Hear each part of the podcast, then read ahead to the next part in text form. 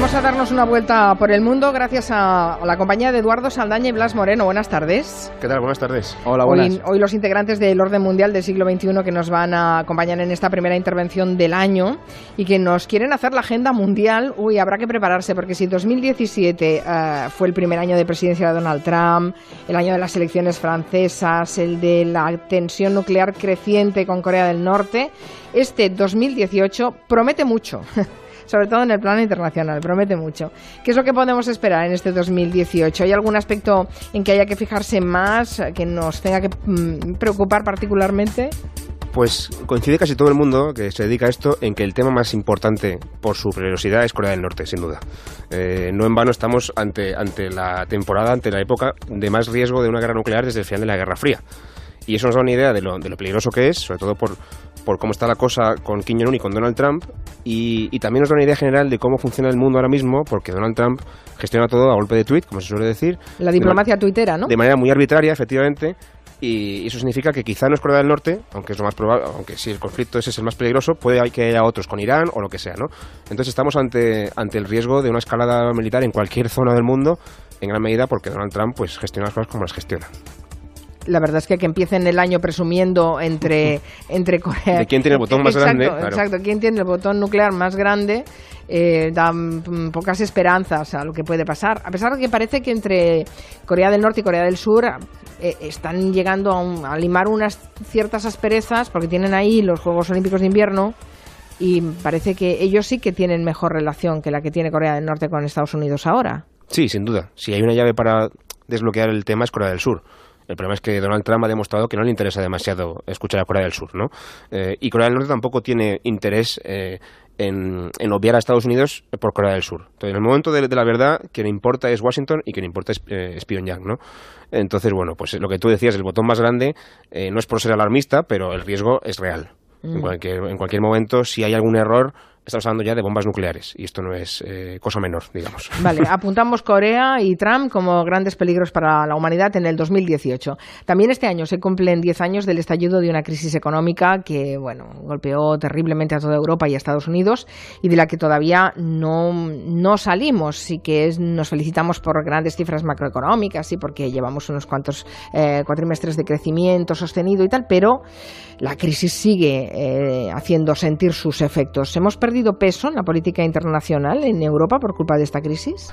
A ver, es innegable que peso se ha, se ha perdido. Y de hecho, este 2018 vamos a, va a venir muy marcado. Bueno, ha empezado ya con, como tú bien decías, con esto, todos estos datos macroeconómicos de bonanza pero el 2018 va a venir marcado por, por esa continuación de la crisis, porque la crisis del, del 2008, siempre lo hemos dicho, fue el principio del fin de un modelo. Entonces, eh, este modelo liberal, en 2018, pues viene una serie de elecciones que vamos a, ver cómo el perfil de líderes muy fuertes va a ir dinamitando poco a poco, como ya lo ha ido haciendo durante estos años, un modelo impuesto en, en el mundo. Entonces, tenemos las elecciones en Rusia, luego tendremos que estar muy pendientes de cómo se sigue posicionando, nos hemos hablado de Donald Trump, Xi Jinping, luego hay unas elecciones en México que claramente se posicionan líderes y, y fuerzas muy potentes. Entonces, sí es cierto que el modelo se ha, se ha visto roto y en el 2018 vamos a ver cómo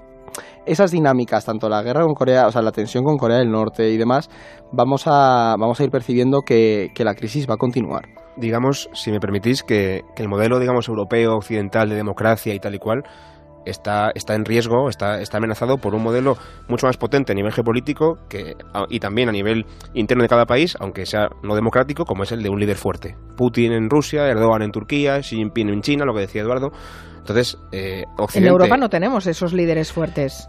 Sí tenemos en algunas zonas, como por ejemplo en Hungría o en Bulgaria o en Polonia, de hecho vamos teniendo... Mm, son, autoritarios más que fuertes. Claro, y pero... escépticos también. Exactamente.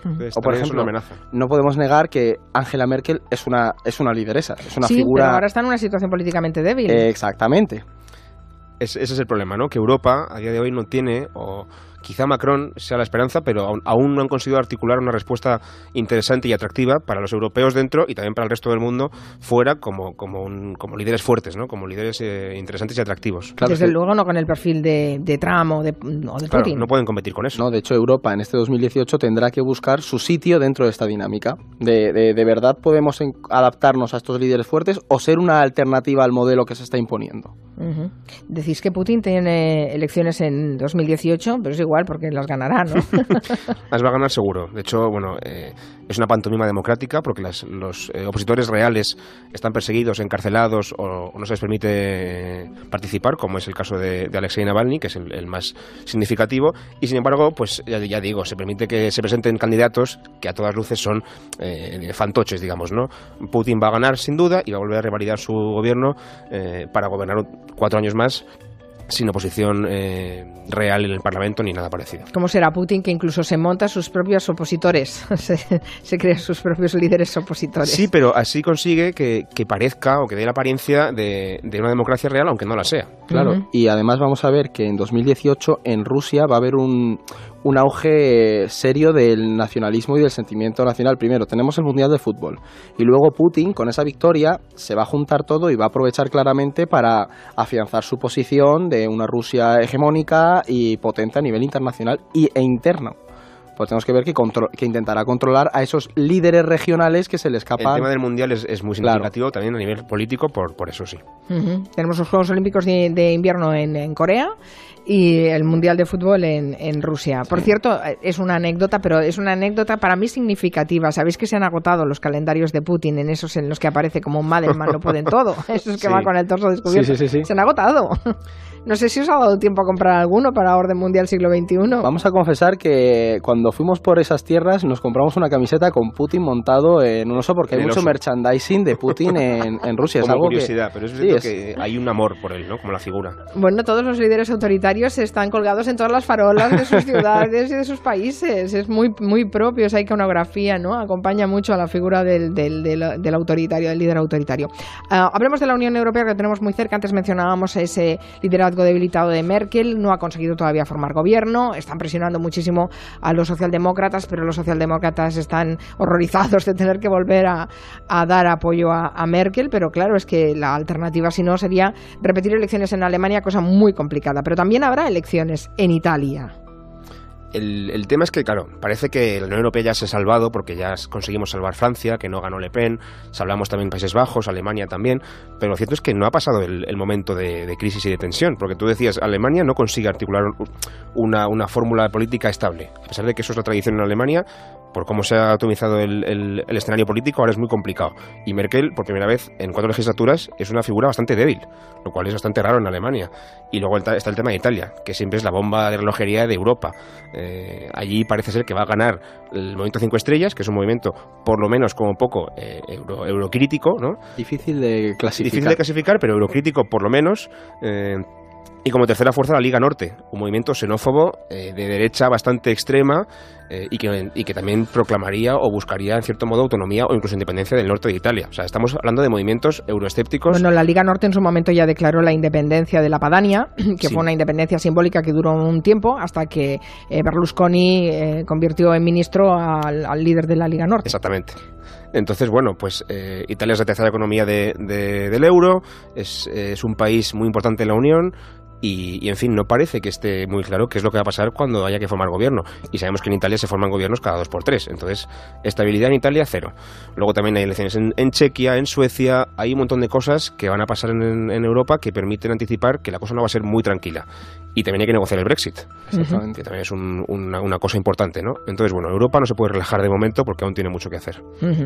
Eh, hablemos de Oriente Medio, que también siempre ha sido una bomba de relojería. Daesh ha sido derrotado militarmente en Irak y Siria hace unos meses o un mes, eh, pero eso no significa que el yihadismo deje de ser una preocupación en el 2018. Eh, no sé ahora mismo en, qué grado ponéis la temperatura en esa zona. Sí, exactamente. Mira, eh, una de las cuestiones relevantes que hemos ido percibiendo durante este final de 2017 y ahora al principio es que se habla de, de la situación en Siria e Irak, en concreto del Estado Islámico, como si este movimiento o este grupo hubiera sido eliminado por completo. Y en realidad en 2018 va a estar muy marcado por por esa actividad del grupo, porque no ha desaparecido, continúa, es decir, no tiene un territorio controlado, pero continúa sigue en la región. Vamos a ver cómo el espacio que ha dejado va a intentar llenado por otros grupos como Al Qaeda, que no tenemos que olvidarnos de que va a estar ahí, el terrorismo va a continuar, y el Estado Islámico puede que no desarrolle una actividad clara en un territorio, pero sí que se va, va a volver a sus orígenes de, esos movimientos mm, de guerra de guerrillas en la región. Entonces no podemos, de verdad, eh, como se está, estamos viendo a finales del 17, confirmar que el Estado Islámico ha, desaparecido. No se puede celebrar que el terrorismo yihadista haya acabado. Exactamente. En primer lugar, porque Al-Qaeda nunca desapareció y ahora va a aprovechar el momento para intentar volver a ser el líder de la yihad global, lo, lo, que era antes y que perdió por, a favor del Estado Islámico, Daesh, y luego también que Daesh, como decía Eduardo, sigue ahí. Y el problema de los retornados. Justo. Que es que, qué pasa con toda la gente que se fue de Europa a luchar a Siria e Irak y que en el momento que pierden la guerra vuelven en gran medida a sus países de origen, a, Europa, con experiencia militar, con eh, radicalismo mucho más arraigado. Entonces, eso es un problema que también hay que tener en cuenta. Entonces, no pensemos que se ha acabado ya esto. ¿eh? Hay, hay, que estar pendientes y muy atentos de, estos, de estas cosas. Y luego que la región ha empezado con, con una tensión clara, que es todas las, las protestas que está habiendo en Irán, que demuestran que hay y que va a continuar durante todo este año que vamos a, a vivir una lucha de poderes interna en Oriente Medio que, va a seguir siendo noticia, que la cuestión de Jerusalén va a, va a, estar a la orden del día porque estamos viviendo una intifada en, en la región, que los refugiados tendremos que ver cómo se, se va adaptando esto, si, si retornan a sus hogares o si vamos a continuar viviendo un conflicto que, que seguirá siendo largo por, por la cuestión de de que Al-Assad vuelva a legitimarse en el poder, el conflicto kurdo, es decir, Oriente Medio va a seguir en el foco de, la noticia. Que, acabe con, que se acabe con el Estado Islámico a nivel territorial no significa que haya paz en Oriente Medio en absoluto. Arabia Saudí e Irán están en pelea abierta en un montón de frentes, en Yemen, en Libia, en Siria, en Irak, en, en el Líbano también y luego que la Siria post-Estado Islámico no es una Siria pacífica porque Assad todavía tiene que luchar contra los rebeldes y contra los kurdos para poder revalidar su poder y lo va a hacer con ayuda de Irán y con ayuda de Rusia. Entonces, eh, bueno, pues todo esto lo mezclas con, un poquito de Trump por aquí y por allá y tienes el Trump siempre aparece en todas sí, partes. Sí, desde luego. bueno, también está previsto que Raúl Castro deje el poder en Cuba este año, lo ha anunciado, diez años después de suceder a su hermano a su hermano Fidel. ¿Qué pasará en la Cuba después de Castro? Es un buen interrogante también. Y Venezuela, que tiene, que tiene una crisis también importante ahí, que no sabemos muy bien cómo se va a resolver. Como veis, ese, ese lado del mundo. América Latina en 2018 va a vivir un año clave, es decir, eh, un tercio de, de, América Latina va a ver que un cambio en sus jefes de Estado. Es decir, la región ha estado muy marcada en estos años anteriores por la corrupción y se van a llevar a cabo una serie de comicios y de acontecimientos que van a ser decisivos para, el desarrollo de, de todas las dinámicas nacionales y regionales en su conjunto. Es decir, tenemos el ejemplo de México con sus elecciones, es muy importante, Brasil con, con el cambio de Temer seguir en el poder, conseguir a Lula regresar y luego uno de, las, de los elementos muy, muy relevantes sería Colombia que vamos a, vamos a comprobar si el acuerdo, el famoso acuerdo de paz entre las FARC y el gobierno colombiano se revalida en las urnas, porque es la primera vez que las FARC van a ir a unas elecciones. Entonces, y luego otra cosa a destacar es el voto joven en América Latina. América Latina, eh, no sé, creo que son no sé cuántos millones, más de 10 millones de jóvenes van a votar por primera vez en, en América Latina, esa generación millennial que durante estos cuatro años ha vivido la, la crisis mm, del, de los gobiernos. Entonces es muy, es muy decisiva la región y también, de nuevo, la relación con Donald Trump. Es decir, ver cómo Trump articula su relación con América Latina, ver esos acuerdos comerciales de los que se estaba intentando alejar con la región, pero que ha visto que tiene que recuperar. Entonces, América Latina va a ser va a ser potente durante el 2018, sí. Bueno, todo lo que hemos visto es muy malo, ¿qué les vamos a decir? Eh, vamos a poner alguna nota un poco optimista, ¿no? 2017 eh, ha sido un año histórico en el activismo feminista. Eh, ¿Va a seguir? Espero que sí, ¿no?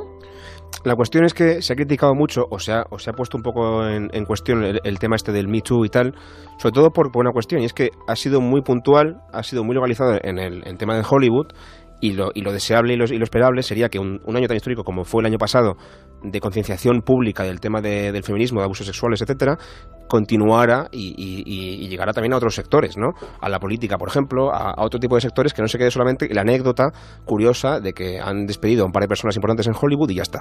Entonces, es una buena noticia lo que pasó el año pasado. Esperemos que siga así el año que viene y que continuemos avanzando en pro de la igualdad eh, feminista, ¿no? Digamos. Exacto. Antes hablábamos de que hay una crisis del modelo y de que se está tendiendo a, a, un, a un sistema de, de líderes fuertes. Pero esa es la clave, que son líderes fuertes. Es decir, se está teniendo a un modelo muy, muy con elementos muy masculinos, de masculinidad de fuerza, de militarismo, de líderes hombres muy fuertes, ¿no? Entonces lo que lo que queremos señalar con esto es que el ejemplo de el Me Too y si eso de verdad consigue extrapolarse y permear es, es una alternativa al modelo que se está imponiendo. Es decir, ahora mismo el modelo liberal que teníamos tiene que buscar cómo reestructurarse y encontrar un sistema y unas dinámicas que le sean útiles de verdad, de verdad para desarrollarse. Y después está el cambio climático que está ahí amenazando y, que bueno, que a ver si se ponen realmente a la, a la labor.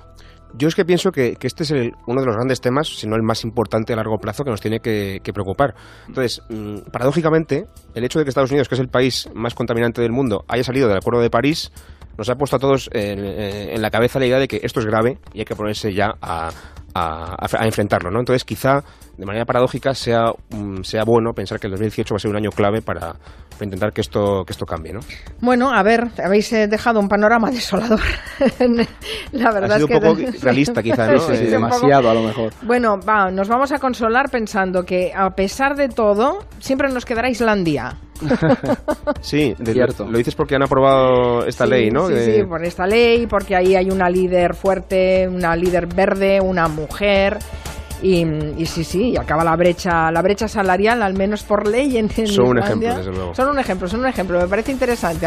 Tendríamos hacer una mirada así más exhaustiva sobre Islandia un día de estos. Muy bien, pues, pues un beso a los dos, Eduardo Saldaña, Blas Moreno y a todos los integrantes de Orden Mundial Siglo XXI. Feliz año 2018 en nuestra compañía. Un beso.